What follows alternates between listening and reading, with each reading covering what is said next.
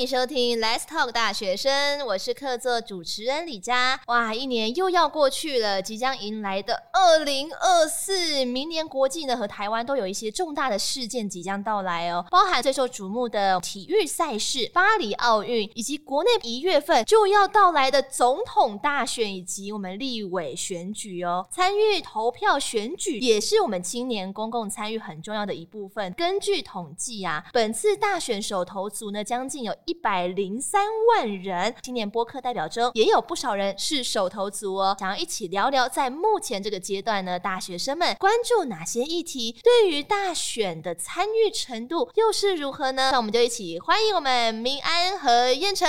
大家好，我是玄奘大学大众传播学系硕士班的明安。大家好，我是彦丞，目前是阳明交大光电所的硕士生。两位呢，感觉都是有为青年哦。想要先问两位，平常呢有参与哪？一些公共事务呢，先和大家分享一下。嗯、我自己本身的话，只要有关于权益方面的啊，我都会想要去了解。因为我自己本身之前是数字会的会长，那、嗯、我们在宿舍权益都是有在去做参与的。那我就觉得其实权益这件事情都是蛮重要的。那对于这次的选举啊，我想着说啊，这次有机会可以来想一些自己的想法，为我们青年代表来去发声，所以我是觉得这个机会可以把握一下。嗯，真的一定需要来把握一下，好，非常难得的机会。的感觉，不过呢，也请燕城来分享一下。因为其实关注公共事务本身就是我非常浓厚的兴趣。那我在大学时候就参与学生自治组织，之前当过这个电机学院的学生议员，那为同学争取权利。那其实课余时间，我自己参加过台北广播电台的学生问政团的节目。嗯还有也当过三届地方政府的青年咨询委员，市府的青年政策提供建议，这样是哎、欸，所以两位其实平时都有参与蛮多公共事务的哎。不过请问一下，两位都是手头族吗？因为我上次的县市长选举我已经选过了，嗯、但是这一次的总统大选的话，我是第一次投手头族哇，心情如何？跟大家分享一下吧。紧张，然后又非常的 刺激，紧张是不是？哇，太太刺激了，毕竟是要选这个总统，这个是很重要一件事。因为其实这一次啊，我们总统大选候选人算蛮多的啦，哈，所以我相信大家也非常的期待。先分享一下，哎，第一次即将参与投票的心情。明年有没有预计回乡投票呢？应该有吧，哈。哦，有有有有。燕城，你是手投族吗？哦，已经不是了，这是我第二次投总统大选。哦。我上一次是在二零二零年的时候。嗯。因为我这次其实我蛮关注的，比如说我还参加过一些学校的，比如说台大政治系学会有一个。总统候选人的这个讲座，提出一些问题，请他们回答，这样可不可以知道你大概规划哪些问题呢？我主要规划的就是大学自治，还有性别平等的问题。第一次应该是蛮懵懵懂懂的，对不对？第二次，哎、欸，那个议题好像又不太关注的不太一样了。是是是。那个两个方向呢，是不是可以跟大家来分享一下呢？我分两个层次，第一个层次是我投二零二零总统大选跟这次二零二四总统大选的关注，因为二零二零那时候第一次能够投总统票嘛，那时候刚好发生了重要的国际事件，所以我特别关注就是我们国家的主权。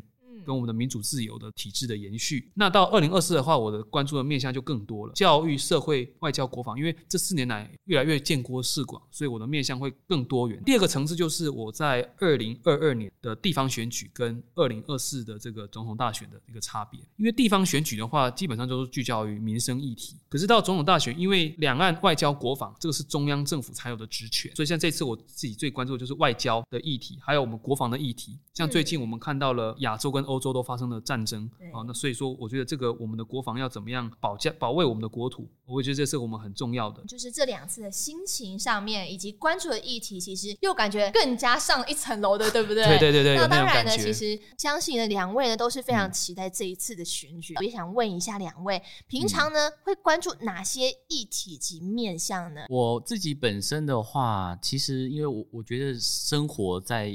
一个地方最重要的还是民生经济。那因为我自己本身身边的很多朋友啊，都在为了打工这件事情苦恼。是。那其实现在有推动一些政策，比如说像是大学生，正是在我毕业之后才发生的。就大学生现在的。补助嘛，然后就是可以跟几乎它的补助可以跟公立收费是一样的，所以我觉得民生相关的这些经济，我觉得我是比较看重的，真的就是柴米油盐都避不开啊。是，对，然后现在物价又一直上涨，然后延伸到尤其新竹物价又很高，然后我们就要花很多钱去买东西吃，所以我就会特别去想要了解是有关这方面提出的政策，去了解说可不可行，如果推动出来的话。有没有办法真的带动地区民生经济的发展？是，或是就业的环境呢，也是相当重要的，对不对？哎，可是今年你是手头组的，蛮想知道你身旁的一些朋友们，嗯，是不是也非常关注总统大选的议题呢？因为我刚才说了经济这一件事情，其实我身边很多 朋友，大部分都还在为了经济去苦恼啊，所以他们也可能才刚满二十吧，因为我刚好身边朋友都是满二十二十一这样子，所以他们都说我先喂饱我自己，我先工作比较重要。那一天一定是很多人要回去，然后要订票，然后要花一笔钱什么什么的，他们就觉得很麻烦。所以我身边很多朋友其实他们是不打算回去的，他们打算赚钱。真的，真的。那你有鼓励他们吗？我跟他们讲说，这是你们的权益耶，你们应该要去争取一下，要去投票啊。对呀，各位大学生们，真的是你们的权益哦。真的。讲到大学的这件事情呢，其实每一个人关注的议题真的是不一样。有些人是觉得哈。对我来说应该没什么感觉吧？嗯、那燕城呢？你觉得你关心的议题是哪一些呢？目前主要关注的三大议题，第一个就是教育，嗯、因为我自己从幼稚园到研究所一直都在校园，我自己长期关注在教育议题。嗯、我在台中青年咨询委员的时候，也是在关注的是教育，比如说我们如何兼顾双语教育跟本土语言教育。本土语言的话，以新竹县来讲，客语算是新竹很重要的一个语言。对对，那还有其他县市啊，比如说台语。那性平的话，其实啊六月的时候发生了一些 Me Too 事件，造成了我们的性平三法，其中一个很重要的叫做性别平等教育法的修法，促进我们教学现场的性别平等。还有就是情感教育，我们知道像社会上很多恐怖情人事件，要怎么样去面对这些，或者是家暴，我觉得这个都是我们在教，如果我们在教育面就能做好，不用等到这个社会事件发生才来反省。还有。反霸凌教育，因为确实校园霸凌有些地方可能还是蛮严重的，所以我们觉得这个必须要去好好关注。没错，其实我觉得教育啊，刚刚民安有说到民生经济的部分，其实好像也算是有蛮多的关联在，对不对？对。其实教育这一件事情，如果我们的推动是 OK 的话，其实对在我们的民生经济上面，其实在帮助上也是很大的。嗯，因为其实现在很多的时候，以我自己为例子好了，我自己之前是读冷冻空调科，可能经济发展的关系，然后其实这个行业是很缺工的哦。但是我们的同学读完之后，不一定会去做这个行业，是因为发展的关系，在工作上面的话，就可能有些没有保障之类的。尤其最重要的是，我现在读了硕士。其实我代表说，我还在背学贷。嗯，对，在背学贷的情况之下，如果我出去了工作，我还有学贷要缴，是没错。然后还有要租房要钱。我是读传播科系，我要发展，我应该也是去北部发展，都是会影响到的。那这个其实社会的影响之下，就会民生蛮重要的。我们希望的是不要毕业即失业的感觉，对是毕业就是即就业这样子。对，所以真的需要。政府的一个协助之下，让我们可以呢完善的在这个教育当中呢，可以好好的落实。刚刚变成还有说其他两个议题，对不对？第二个议题就是，尤其是我们强调照顾的这个弱势啊，比如说常常老弱妇孺，是我们必须要面对社会的弱势，我们必须要让他有基本的生活，生而为人的一个尊严。教育局它主要是关注。只有关注在校园，可是社会局它的这个性别平等就基本上关注这个社会的各个领域，像很多县市政府的社会局都有类似的，比如说性别平等科。第三个就是外交，我们要促进我们的友邦跟非邦交性质的盟友，比如说美国的这些关系。美国二零二四也要总统大选，这是个地球村的年代，所以我们台湾不能孤立于世界，我们要走出去，然后我们要跟世界各国啊好好的交往，跟国际的潮流走在一起。彦丞呢讲到的议题呢都还蛮深入的。那现在呢，你就来想看看，假如你现在是总统候选人好了，嗯、如果呢，哎，对于这三个议题来说呢，你觉得你会要怎么样做会更加的完善、更加的落实呢？一定要关注个就是教育要确保知行合一。就是我发现有些学生，就是他以公民科性别平等，他们都会说要尊重不同的性别，可是他们实际上的作为有产生性别歧视或者是性别偏见。哦、所以我们要怎么样让他们确保？知行合一，我觉得这个都是我们一定要去做的。那我们要怎么通过教育能够有效的？我们可以看事后的数据统计。如果我们教育能够发挥作用，我相信我们的家暴事件、情杀事件、情感冲突事件会减少。那以及外交的部分，你觉得怎么样去改善会更加的好呢？外交的话，重要的就是所谓的敦亲睦邻。比如说，我们可以多参加国际的一些活动。比如说，好，这次我们在杭州亚运大放异彩，我们让世界看见台湾。我们台湾其实有很多软实力，比如说我们的在地的特产啊，哈，我们的国片啊什么的。像我们之前有个很有名的手游叫《返校》，讲到我们过去的历史。那透过这个手游了解台湾的过去，那我觉得这个是对我们来讲是一个非常好的行销。其实呢，用不同的方式啊，像刚刚燕城讲到的议题嘛，教育、社会、外交，甚至呢，在国防、经济、司法等等等等等许多议题啊，都是跟我们民生经济上面呢是有很大的关联的。当做得好的话，我们民生经济就会起来，而起来了以后呢，我们年轻人就会觉得啊，好像在这个台湾是一个很安全，然后很有保障性的一个国家，对，对不对？地方。对，那当然我们也会更加的深入想要去投入这个选举投票的一件事情。不过整体来说啊，两位对于未来四年的前景看好吗？你们觉得一到十分会打几分呢？如果以现在的状况来说，我觉得分数就一半一半好了，一半一半，不敢，不敢真的不敢给他 打，还没有很大的自信，对，我不敢，因为我第一次投会紧张，嗯、对，因为毕竟这是人这人生当中第一次参与这一次选举嘛，嗯，所以我不敢给 分数给太高或给太低，我觉得还是先观望一下，因为我觉得以目前的状况来说，而且如果他们这次去选举的话，毕竟是就是已经换人了嘛，嗯，对，一定都是换新的人上去，无论是换到谁，都是要去重新去看我们整个大局，所以我觉得暂时这四年来说的话，可能不会有太多的发展的可能性，这是我自己的看法啦。嗯、对，所以我就想说，这四年就先静观其变，然后大概看一下，就是我们选出来 O 不 OK？如果不 OK，那再看那后面四年就是怎么样子。是，应该说这次的总统大选，应该是所有的候选人有一点那种新手上路的概念啦，嗯、所以真的有时候也不太敢抱太大的期待。真的。那也想请燕城来补充一下，好不好？我自己是给八分了，因为我自己对未来还是比较有多的期待。嗯、那选总统一定是。不管四年或八年，可能有时候也可能未来会发生，哎，总统做了四年又换另外一位总统的情形。嗯，因为其实我对台湾整个整体的发展来讲，我是比较有信心的。各项东西至少还有在轨道上面。那我自己关注的教育议题的话，我会希望说，哎，不管我们的双语教育啊、本土语言教育这些教育能够更加的落实，那政府应该更投入资源在这上面，因为教育是攸关我们下一代。没错。对，所以我觉得投资下一代是非常有必要的。也想要来问问两位，除了选举之外呢，嗯、你们平常对于公共议题呢有获取取一些相关的资讯管道，会主动来去搜寻一下吗？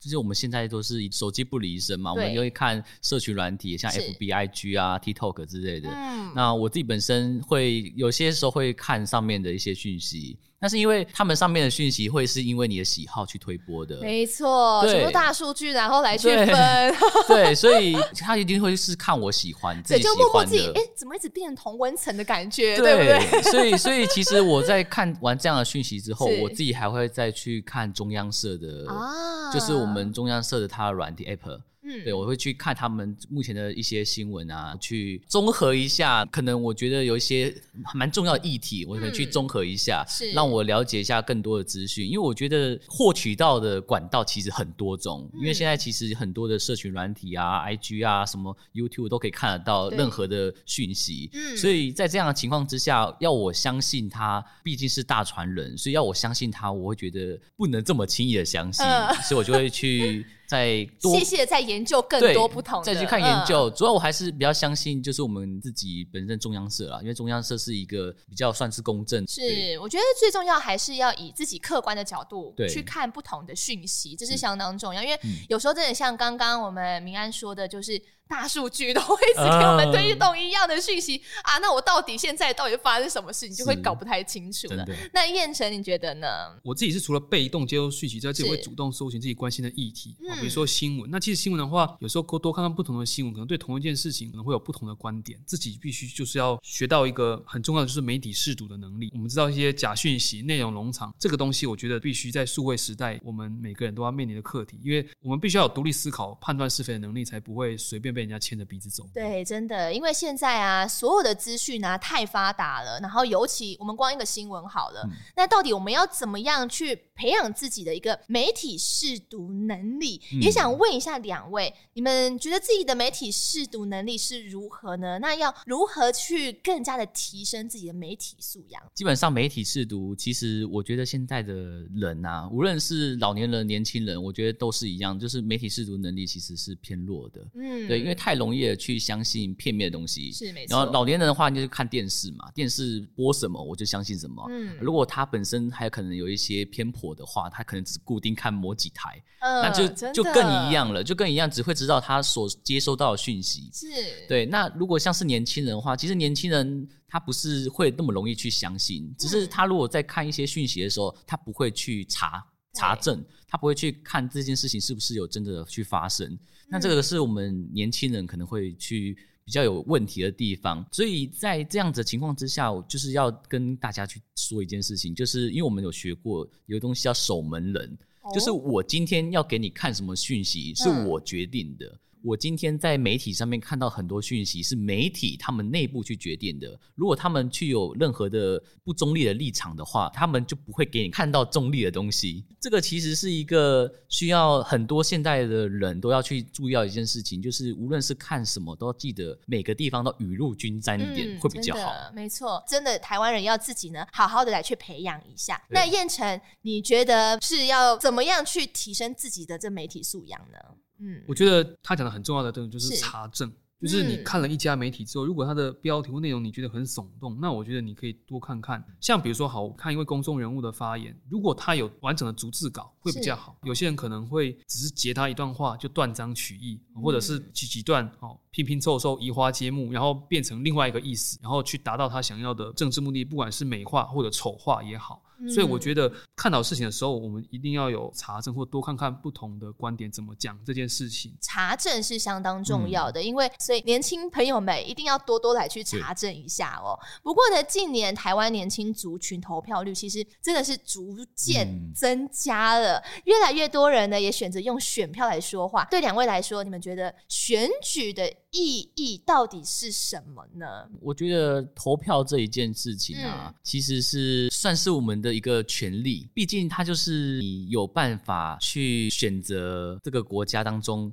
可能你对于哪些地方是有兴趣的，他可能某一个些候选人他投提出的议题呢，是你觉得有兴趣的，你就可以去选择他，推动自己想要的一些发展。我就会觉得说，其实年轻的势力是不可小觑的。其实在这几次的选举当中，我都有看到年轻人是会愿意出来站出来说，他们是想要支持支持谁谁这样子。嗯，对，那我就觉得对我来说是很好的。觉得一个地方要动起来的话，一定要注入一些年轻人的力量，让这个地方是活络起来的，是会比较好。选举啊，投票这一件事情，我们可以去推动一个地方发展很重要的一件事情。那当然，在这个过程当中啊，一定要去多听听看每个人的想法，每个人的意见。有很多人可能是开一些空头支票，不过他既然敢提，就代表说他有敢做的这个可能性。无论立场如何，我觉得。只要你肯去投票，肯去为自己去发声，我觉得就是一件很好的事情。像我记得以前呢，可能那时候我们都还没有手头的经验，嗯、我不晓得你们会不会，就是会很怕，好像不敢自己说我想要选谁，呃、就是你不敢讲这一个话题。但既然大家现在呢可以自由的投票，其实我觉得是一件非常幸福而且是很难得的事件，嗯、所以请大学生们都可以好好 把握这个机会哦。那也请燕城来分享一下好不好？选举对你的意义。意是怎么样呢？其实选举我们很重要讲到一点就是公平、公正、公开。因为其实，在独裁国家，他们也有所谓的选举，可是他们不会有好几组人来选，永远只有一组来选。那活在台湾其实是一个蛮幸福的，就是我们是个民主的选举啊，大家可以自由的投入选举，自由的评论公共事务，自由的投下一票。所以我觉得，我相信选举就是一个参与公共事务的一个很好的证明。大家理性的思辨，投下神圣的一票，去体验民主的可贵。选举最重要的就是最后的结果，就是大家都要尊重，不管你这是是不是你想要的人当选，才能显示我们的公民素养。其实选举这件事情，不晓得对于现在听我们节目的大学生们，你们是什么样的感觉呢？嗯、但其实选举我们可以投票，最可贵的就是我们可以享受这自由的一个选择。嗯、当然呢，听完两位的分享呢，相信大家对于年轻世代想法呢也更进一步的了解。而身为呢台湾的一份子哈，透过呢我们选票表达自身的想法，是我们的义务，也是权利。同时呢，我觉得这也是刚刚我们燕城讲到的公共参与的。非常重要的一个部分呢，